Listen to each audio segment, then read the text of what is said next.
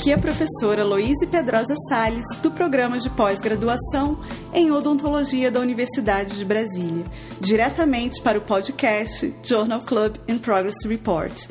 O Journal Club é uma atividade voluntária e extracurricular do curso de odontologia da UNB, onde discutimos artigos científicos e estratégias em pesquisa o podcast surgiu como uma demanda de nossos estudantes. É mais uma forma de interação entre a universidade pública e a comunidade. Dando sequência à terceira série, conhecendo as nossas pesquisas, hoje vamos conversar sobre um tema inovador em odontologia: endodontia guiada. O podcast de hoje acontece com a turma da disciplina de endodontia da pós-graduação em odontologia da UNB Marcos Santiago, doutorando, Michel Altoé, mestrando, Caroline Pisk, doutoranda, e o ilustre diretor da Faculdade de Ciências da Saúde, Laudimar Oliveira. Laudimar, muito obrigada por nos ter dedicado esse tempo hoje. Ah, obrigado, professora Luíse. É, fico agradecido, né? A gente já teve a oportunidade de participar de outro podcast. Eu acho que essa iniciativa é bastante interessante para que a gente possa levar para a comunidade as informações ligadas à odontologia, em especial à endodontia. Laudimar, então já vou fazer a primeira pergunta para você. É, nós temos conversado muito sobre endodontia guiada na disciplina de endodontia da pós. Como você visualiza essas inovações tecnológicas e as contribuições para a nossa especialidade? A endodontia guiada, ela veio uh, trazer luz a uma das áreas da endodontia que ainda não tinha uma bom, um bom suporte do ponto de vista de tecnologia, que é o acesso. Né, a gente vem acompanhando nas últimas duas, três décadas uma evolução bastante significativa na instrumentação dos canais, né, com técnicas, com a incorporação de limas de níquel titânio, com a questão dos instrumentos rotatórios, com a, o próprio reciprocante e a utilização do ultrassom, laser. Então, todas as tecnologias sempre incorporaram a endodontia, maior desenvolvimento do ponto de vista de acesso aos canais, a conformação também ficou mais adequada, mas ainda persistia uma dificuldade grande na parte de acesso.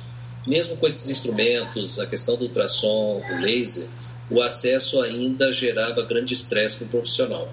Hoje, com a endodontia guiada, nós vemos uma luz da possibilidade em situações onde qualquer obstrução, seja pela própria dimensão do canal, canal calcificado ou a presença de algum componente que interfira na percepção dessa imagem, tanto da parte coronária quanto na porção inicial do canal, terço cervical e terço médio, a gente tem hoje uh, um guia que serve como um norteador para que a gente possa desenvolver com maior segurança e também com maior precisão a questão da abordagem do sistema de canais. E aí a gente destaca nesse, nessa técnica a utilização da própria impressão 3D, né? uma apropriação que já vem sendo usada em outras áreas da odontologia.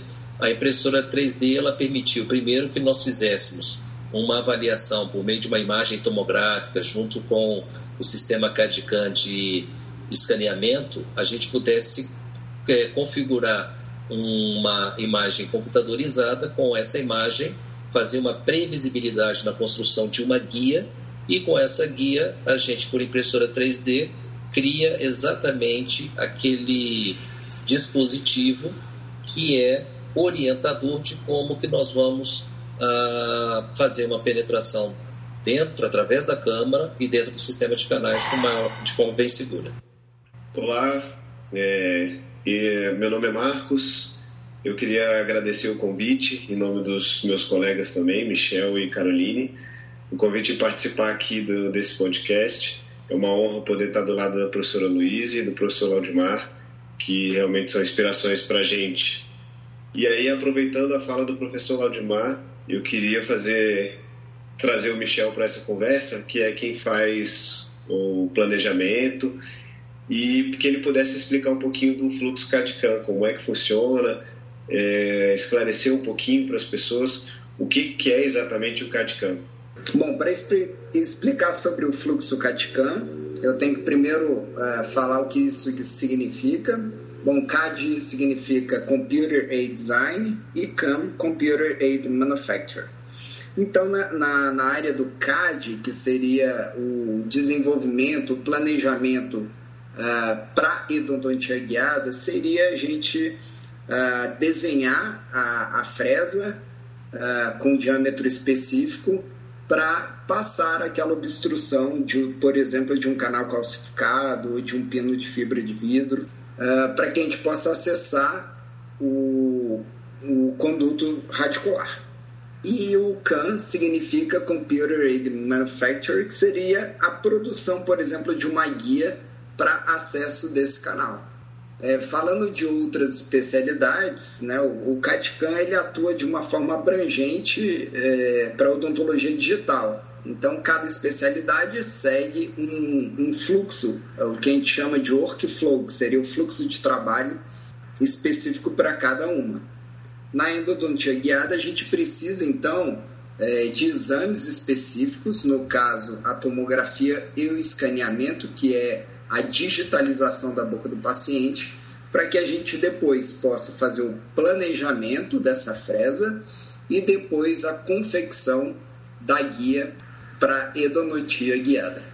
Mas, Michel, e quem não sabe nada do que é CAD, o que é CAN, e é um dentista e tem vontade de trabalhar com odontologia, endodontia guiada, e eu não tenho scanner no consultório. Com tudo isso, como é que eu me viro?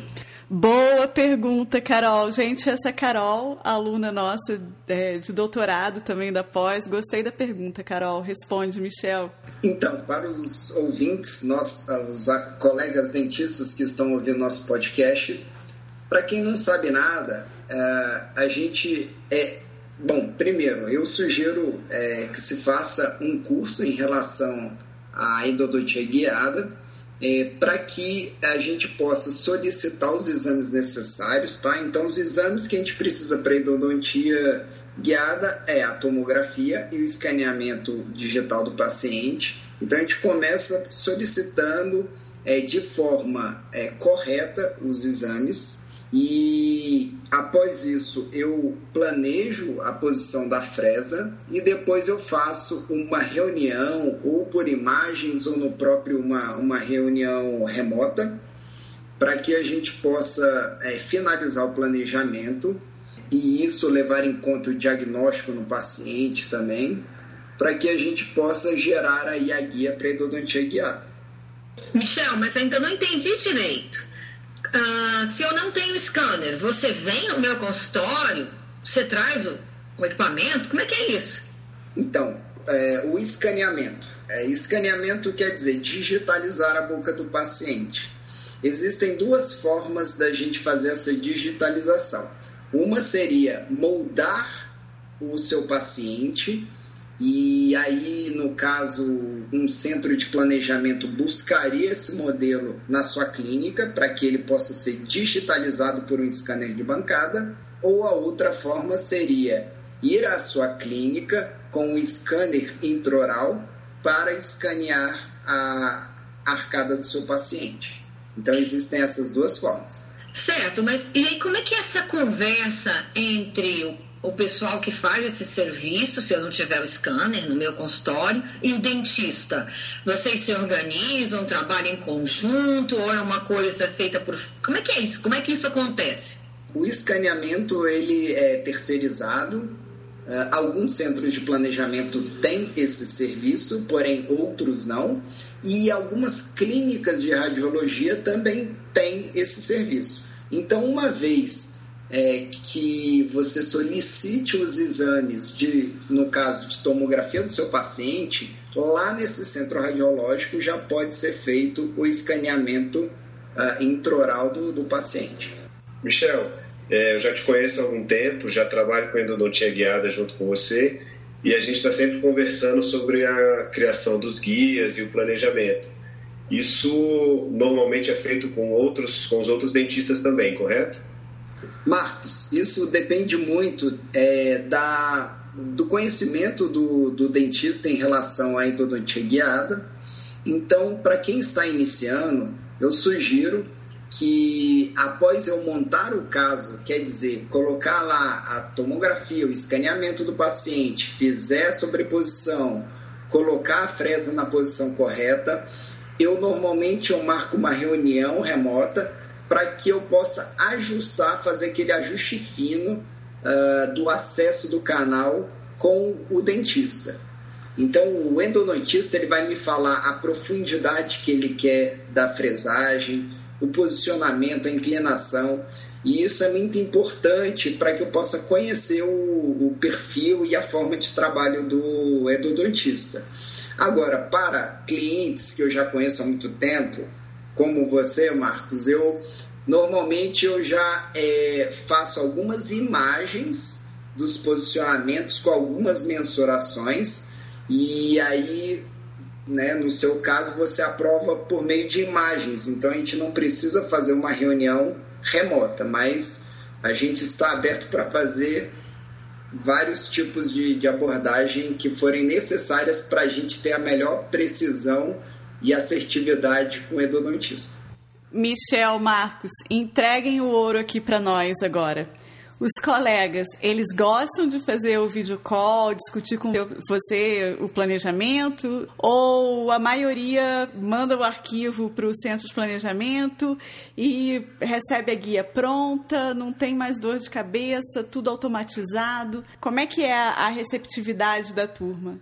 Bom, falando como acontece, é, é é, é, como eu expliquei, é, normalmente quem inicia fica um pouquinho receoso. Eu acho, vou, eu tenho uma percepção assim, eu acho que é mais até quem está iniciando é mais aquele receio da nova tecnologia do que realmente do planejamento em si. Porque eu acho que o Marcos pode contar a experiência dele agora, a como foi a sua primeira vez, Marcos. É, não, o, o que o Michel falou é, é bem interessante, porque a primeira vez que a gente vai utilizar a endodontia guiada, eu aconselho que todos façam o planejamento junto com o Planning Center, para ter ideia exatamente do que foi planejado e o que vai ser executado. Isso é importante porque se você não tiver é, esse planejamento, não tiver acompanhado o planejamento, o que você vai realizar na boca é o que foi na boca do paciente foi o que uma outra pessoa fez. Então a sua insegurança, a tendência é que fique maior. Quando você acompanha o planejamento e planejou junto, você sabe exatamente o que vai acontecer. As guias elas são seguem, né, as imagens do de um escaneamento, as imagens da tomografia, que a gente sabe que são fiéis. Então, o que foi planejado ele tem 100% de chance de ser reproduzido na boca, desde que você adapte direito e saiba quais são as possibilidades de erro, né? Mas em si a guia é 100% confiável e o planejamento que foi feito antes virtualmente você consegue repetir diretamente na boca do paciente com segurança total.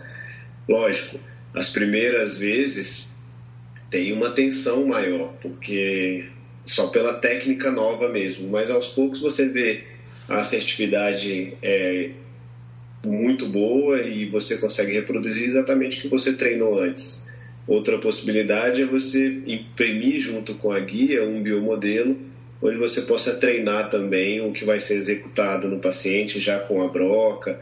Para quem não acredita tanto no virtual, fazer o, o visual ali num biomodelo também é interessante para se sentir mais seguro. É, Marcos, você meio que respondeu a minha próxima pergunta.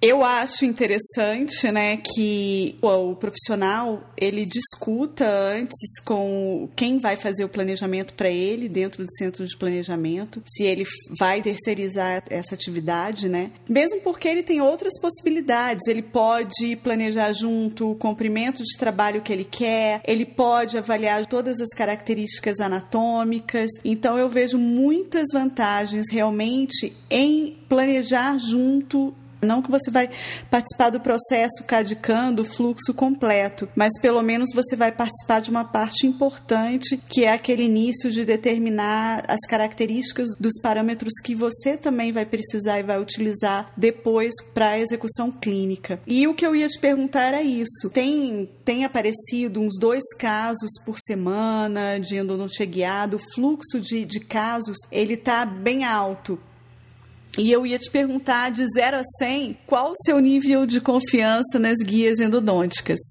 Então, Luiz, a, a confiança nas guias ela é 100%.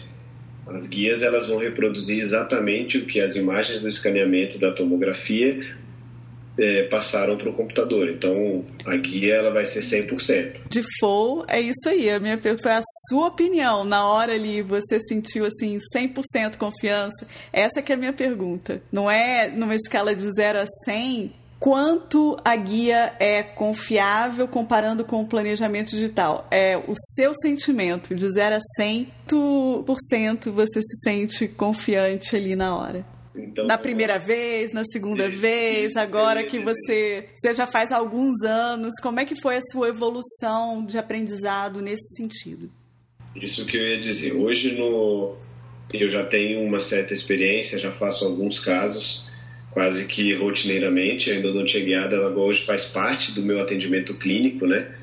É, faz parte do meu arsenal para resolução de, de casos mais complexos.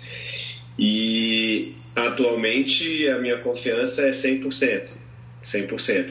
Mas na primeira vez, nas primeiras vezes, a gente fica com um certo receio mesmo sabendo que a guia ela se reproduz exatamente o que foi feito virtual, quando vai para a boca a gente fica um pouquinho receoso. Então, nas primeiras vezes, o acesso eu fazia um pouquinho mais devagar, parava, às vezes radiografava para ver se estava realmente na posição, se estava exatamente como tinha planejado. Mas hoje me sinto extremamente seguro em realizar a técnica e a gente consegue consegue planejar exatamente o que eu quero e na, chega na hora de atender o paciente, o, o processo é muito mais tranquilo. No começo, assim, no primeiro caso, você sentiu o quê? 80%, 70%? Eu acho que eu senti 80%. Difícil a gente falar em porcentagem, né? Porque na hora a gente, a gente não fica nesse 80%. Eu adoro matemática. É. Porque na hora que você está fazendo a primeira vez, não tem, é, é, assim, é o certo e o errado, né? É, é aquela então, pergunta tá, de orientador, tá sabe? E falar, não, agora tá certo ou tá errado. Não tem muito. Né? É a pergunta do orientador que bota o, o, o orientado assim, encosta ele na, na hora do vamos ver, na parede. Qual é o percentual de confiança no seu resultado? Né? Mas é isso aí, eu acho que você respondeu a pergunta assim, é normal, né? Sempre ter um, um receio na, na, primeira vez que você vai executar uma técnica nova. Luiz, é, Marcos e Michel, Carolina, eu queria, é, aproveitando aqui que a gente está discutindo esse tema, é, para quem está iniciando, uma dúvida que, que às vezes a gente sempre tem, qual é um parâmetro objetivo que vocês veem para que a gente vá com mais confiança? Ou seja, quando que eu posso perceber que o guia ele está é, adequado para que eu possa utilizá-lo com maior confiança no paciente e quando que eu posso ter algum tipo de receio na sua utilização? Excelente pergunta. Quem é, quer? Alguém? Eu... Marcos vai responder? Posso? Pode responder. Não, não, eu ia falar dos movimentos de báscula e tudo, mas pode, pode continuar. Exatamente. Então, Laudimar, é, eu acho que tem, hoje a gente tem a endodontia guiada, ela não está só em Brasília, obviamente, o mundo inteiro já, já atua e a gente tem diversos formatos de guia. Então, os guias, eles são importantes, obviamente que vão guiar a nossa, a nossa profundidade e o ângulo de penetração. Agora, a segurança a gente tem que saber é saber se ela está adaptada na boca e se ela não sofre nenhum movimento de báscula, ela fica bem rígida. Então, guias abertas tendem a ser mais fáceis para que você visualize isso. Que ela dá a volta na coroa dos dentes vizinhos, ela contorna superfícies e você consegue ver diretamente, né, visualmente, se ela está ali colada mesmo, bem adaptada. Quando uma guia é muito fechada, às vezes ela está presa, mas não necessariamente ela está adaptada. Então, a, a, o, antes de iniciar o processo, iniciar mesmo o, o tratamento, é verificar se essa guia está bem adaptada, se não tem nenhum movimento de báscula e, obviamente, ela tem um acessório, né, um acesso que é para que você fixe essa guia antes da, da perfuração. Então, essa fixação é extremamente importante, porque qualquer desvio, meio milímetro, isso pode é, causar uma perfuração ou desviar do, do alvo que a gente queria atingir. Marcos, mas como é que a minha broca, ela vai ter alguma coisa que a centralize, que a organize para que eu não tenha tremor, que eu não ponha a minha broca um pouco mais para lá ou para cá? Existe alguma coisa que me dá essa sensibilidade melhor? Então, tem, tem sim, Carol. Ah, as, as, esses guias, eles são feitos com algumas anilhas metálicas e essas anilhas é que elas não deixam, não fazem com que a broca mantenha o sentido que foi planejado, sem que a broca toque nas paredes e desgaste é, um pouco da resina da guia e que você desvie. Então, na verdade, essa anilha metálica é que vai fazer o, vai manter o guia que foi planejado virtualmente, né? Seria tipo um canudo, uma coisa, uma, uma matriz, uma forma por onde passa essa broca? Exatamente, é uma uhum. por onde passa a broca e ela desliza sem, sem que você, mesmo que tenha algum tremor ou alguma, algum desvio, ela tende a manter a sua broca em posição. Então, já e a irrigação? E para irrigar o canal, como, tem passagem, tem por onde passar? Então, a broca, ela a gente utiliza em baixa rotação, né? Ela fica em 1200 RPM, ela não provoca um aquecimento tão grande. Porém, você consegue irrigar com uma ponta navitip, o que a endodontia já utiliza, irrigar a o corpo da broca para que não tenha um aquecimento, né? Essa pergunta da Carol foi interessante também, porque a gente tem visto muita evolução no design das guias. Uma delas são as guias sem anilhas também, né? Para utilizar fresas diferentes. O começo era muito a fresa 1.3 da Neodente e a gente vê outras propostas surgindo e às vezes algumas fresas que nem não têm nem anilha correspondente. O Michel podia falar um pouquinho disso, porque tem algumas sendo desenhadas com o orifício mesmo de direção de entrada da fresa sem anilha, na resina. Isso, aproveitando a pergunta do Laudimar, e em relação a fresas. Vamos lá. Eu acho que a endodontia guiada, primeiro, ela está numa evolução em que alguns diâmetros de fresas ainda vão ser adaptados e desenvolvidas, formatos de fresas específicas para endodontia guiada. Bom, hoje é, houve o que? Uma adaptação do que a gente tem da implantodontia para a endodontia guiada. E isso levou a gente ter alguns instrumentais que ainda não são totalmente adaptados à endodontia guiada. Então a questão da utilização da, dessas anilhas com as fresas para implantodontia, existe às vezes um gap quer dizer, um espaço ainda entre a anilha e a, e a fresa, e isso pode levar a pequenas inclinações e a depender do caso, isso pode levar aí a rasgar, a gente trepanar a raiz.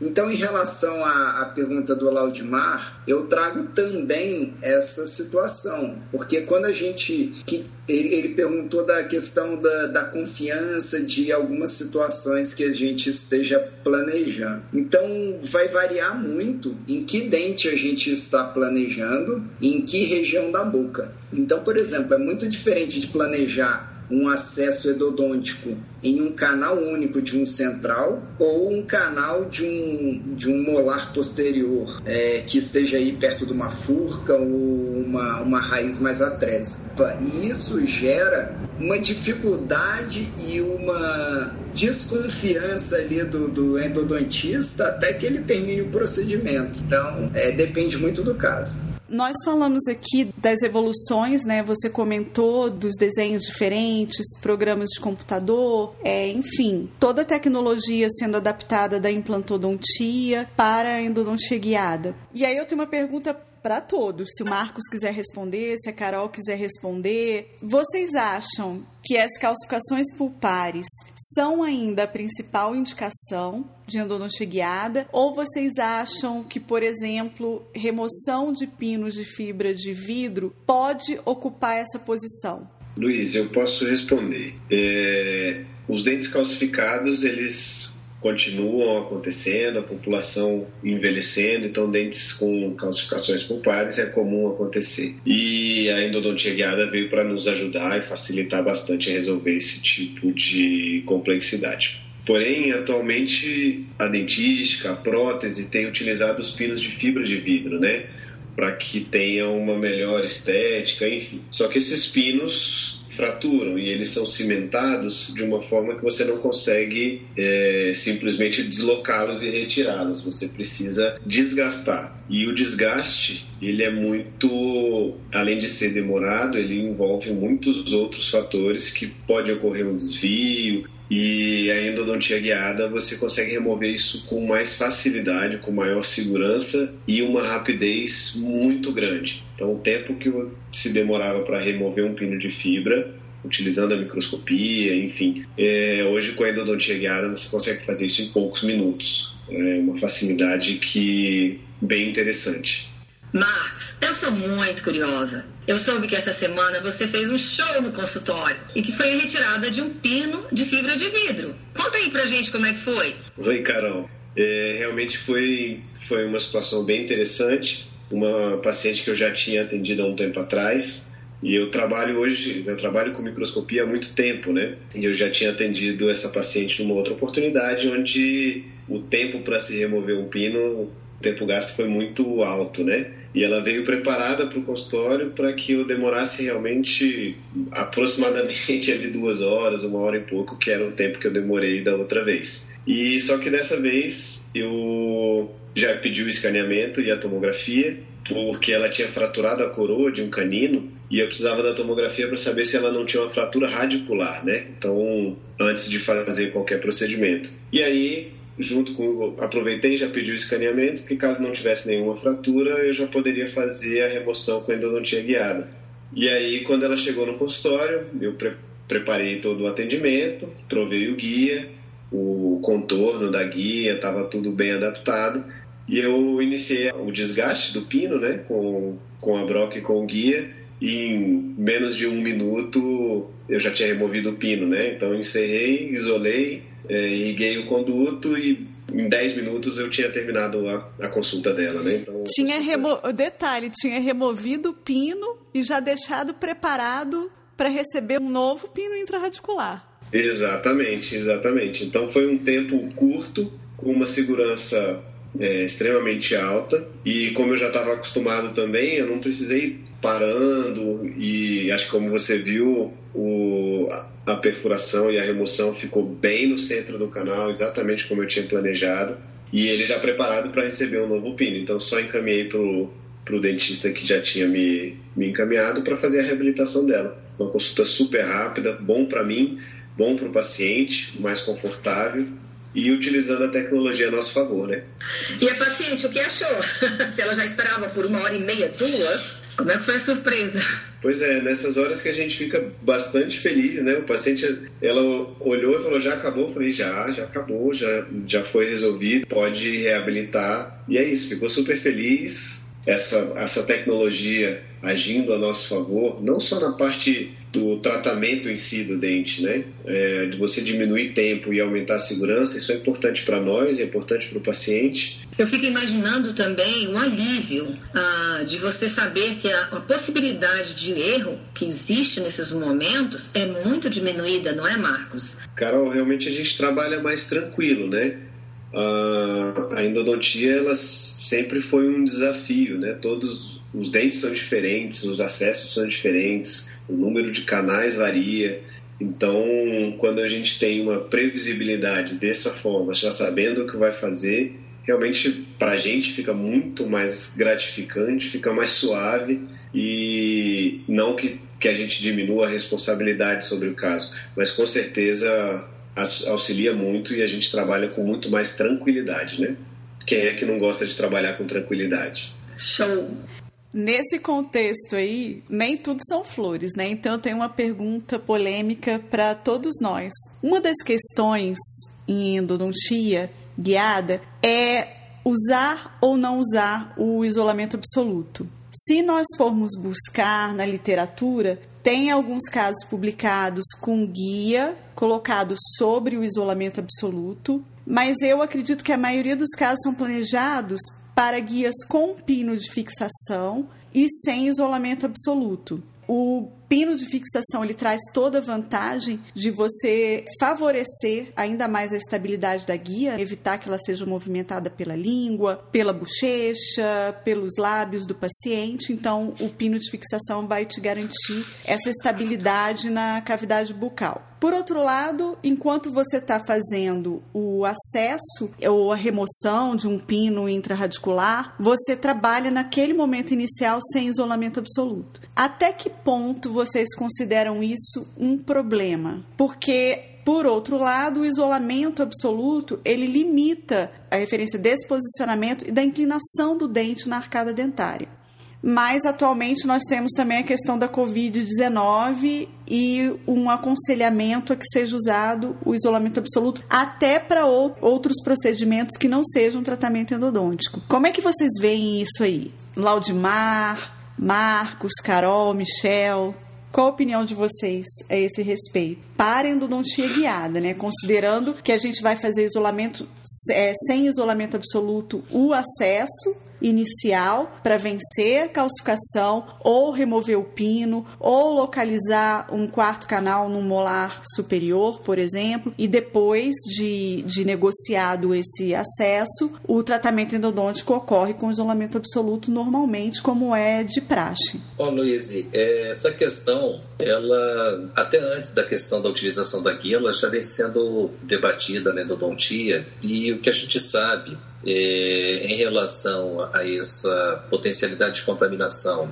se contrapondo ao, ao risco de um acidente é, que, que, ocorra durante a manobra de acesso, é, a gente sabe que é muito mais importante nesse momento que você tenha um acesso com segurança, porque qualquer intercorrência, qualquer iatrogenia produzida nessa manobra, ela com certeza vai ter uma repercussão muito mais grave, inclusive com a possibilidade de perda do dente, Exatamente. Quando comparado a uma contaminação inadvertida. Quer dizer, mesmo em situações em que a gente, entre uma sessão e outra, por exemplo, tenha lá é, feito um trabalho inicial nos canais, feito uma instrumentação, e aí, nesse intervalo de sessões, houve a perda da, colocação da medicação intracanal, com a perda da restauração provisória, a gente sabe que é um quadro que, dá, que você consegue resgatar até com um certo grau de facilidade, né? Uh, Durante o preparo biomecânico. Limpeza, uhum. uh, restituindo com uma boa irrigação. Então,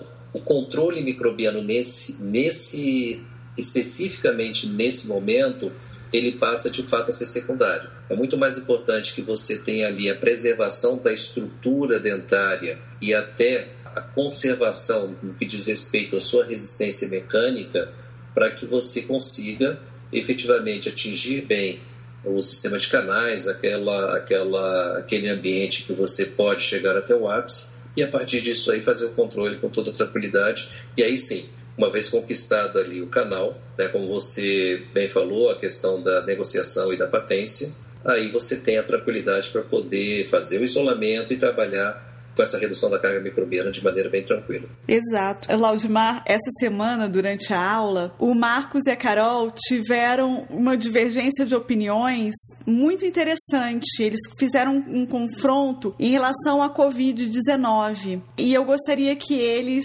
colocassem a opinião deles aqui também. Carol, Marcos. É, professor Laudimar, professora Luiz, realmente. Uh, e ainda tenho umas certas brigas aqui com o Marcos por causa disso e algumas discordâncias, porque eu me sinto muito preocupada com a situação do Covid-19 atualmente no Brasil e no mundo.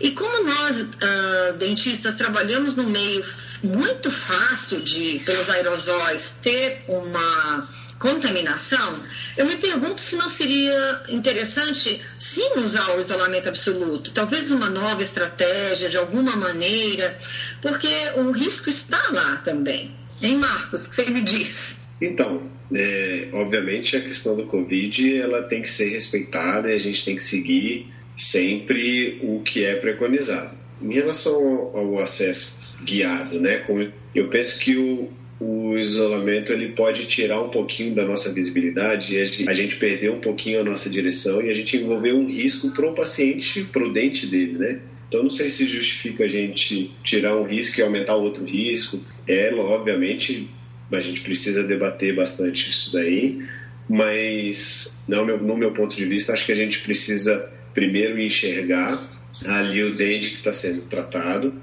para que a gente tenha maior segurança e possa reproduzir de forma fiel o que foi feito virtualmente e causar algum outro problema. Em relação ao ambiente, a gente tem que manter sempre o ambiente limpo. O ambiente, a gente sabe do risco de contaminação e esse risco de contaminação vai existir em todos os casos de atendimento odontológico. E eu acredito que a gente tem que manter a maior segurança e não ver risco nenhum. A gente aproveita até essa oportunidade, né, Marcos, para lembrar a importância do uso dos EPIs. Então, considerando que o profissional deva estar já vacinado, cirurgião dentista, e além disso, independente de qualquer coisa, o uso do face shield, da máscara, do gorro, do avental descartável que ele vai trocar a cada paciente. Então, isso também eu acho que é número um nessa questão da segurança em relação à Covid-19 e a qualquer outra doença infecto-contagiosa.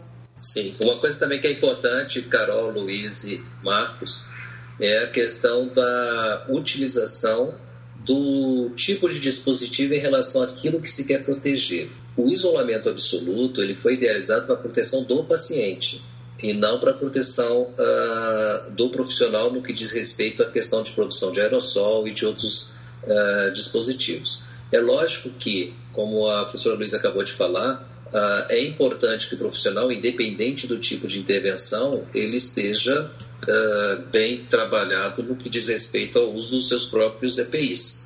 Né? Então, e aí entra a questão da, do óculos, da máscara, do protetor facial, é, porque a gente tem que lembrar que mesmo outras intervenções, e aí a gente pode até expandir um pouco para a cirurgia, ela produz um nível de aerossol também muito grande quando a gente, por exemplo, vai trabalhar no terceiro molar e, é, logicamente, por uma questão óbvia, é impossível usar isolamento absoluto numa situação dessa. Então, já existe na odontologia, né, e o Covid ele reforçou a questão dessa utilização, mas é importante que a gente tenha a condição de saber utilizar determinado dispositivo de proteção dada a natureza da intervenção. Então, ah, lembrando, né, reforçando essa questão, o isolamento absoluto, uma vez idealizado, ele foi um mecanismo de proteção visando muito mais a questão do paciente em si do que o próprio profissional. Até porque o profissional, na medida que ele vai utilizando a caneta de alta produzindo aerossol e entrando em contato com polpa, a gente tem que lembrar que a polpa ela é altamente vascularizada e vascularizada, então essa proteção mesmo com o isolamento absoluto, pensando na perspectiva do profissional, não seria plena. Né? Por isso que a gente não pode abrir mão pelo fato do paciente estar com isolamento absoluto dos dispositivos de proteção do próprio profissional.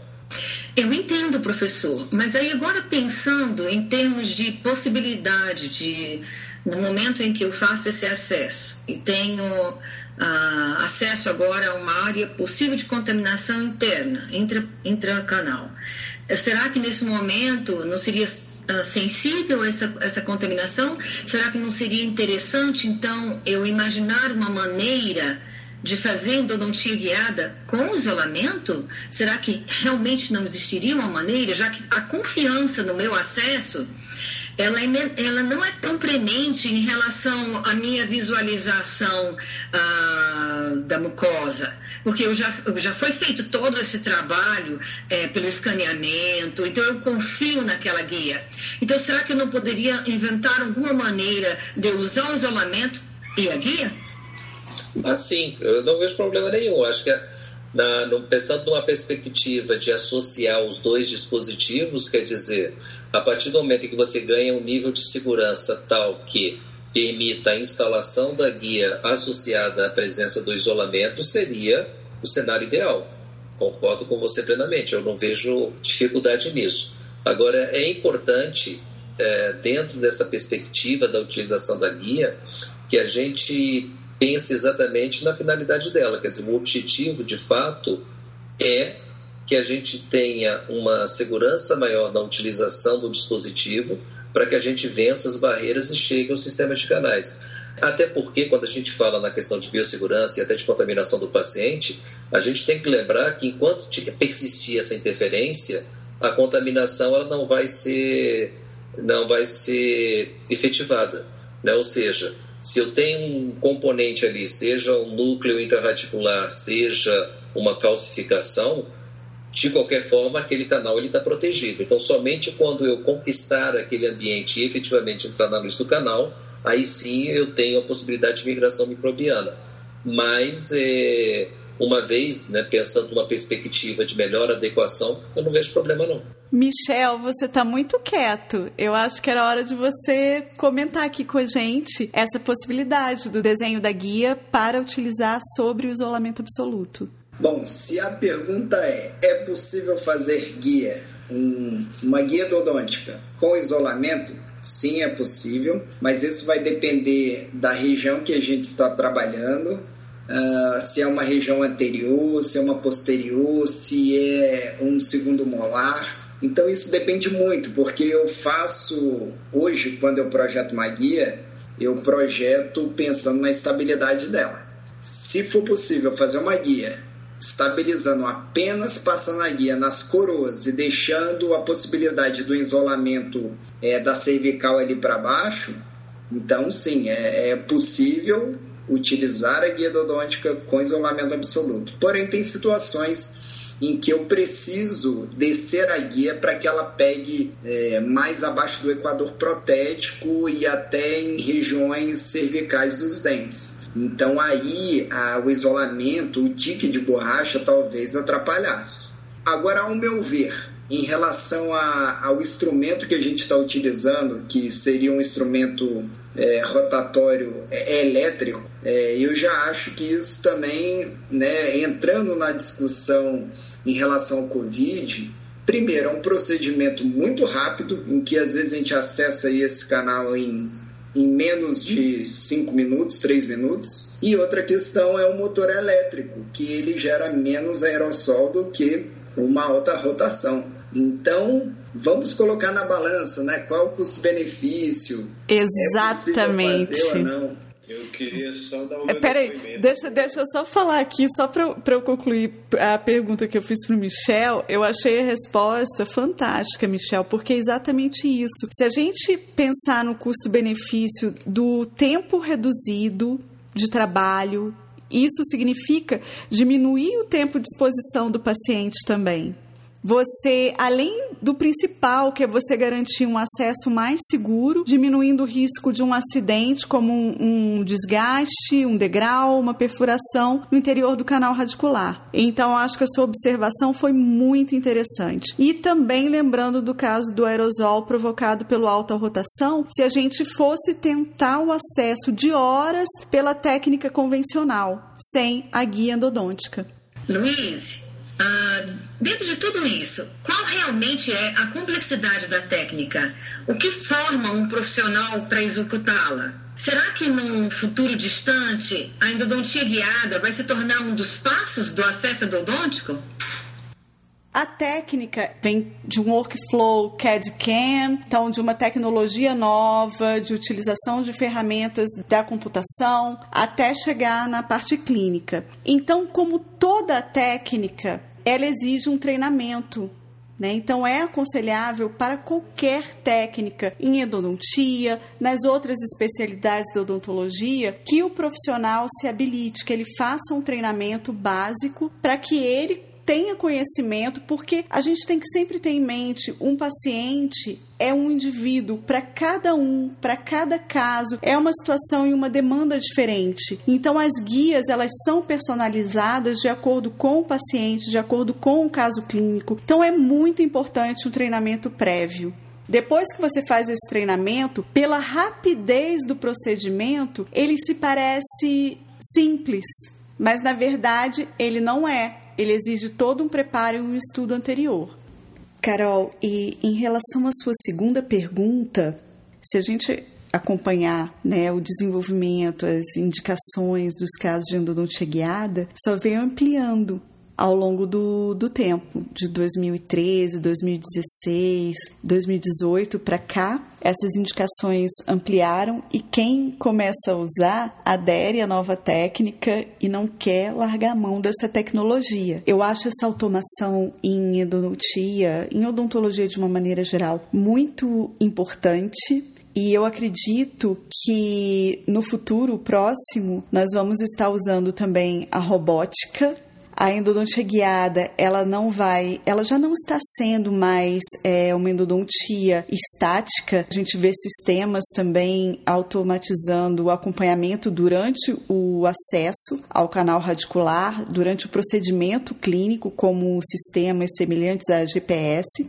E eu acredito que a robótica também vai chegar na nossa especialidade. E eu vou mais além. Além do preparo biomecânico, eu acredito que no futuro também a etapa de obturação deva estar sendo realizada com engenharia de tecidos, com scaffolds, com células, para que a gente obtenha um tecido tipo polpa, algo mais próximo ao regenerativo do que simplesmente substituir por um material plástico como a gutta-percha e cimentos endodônticos.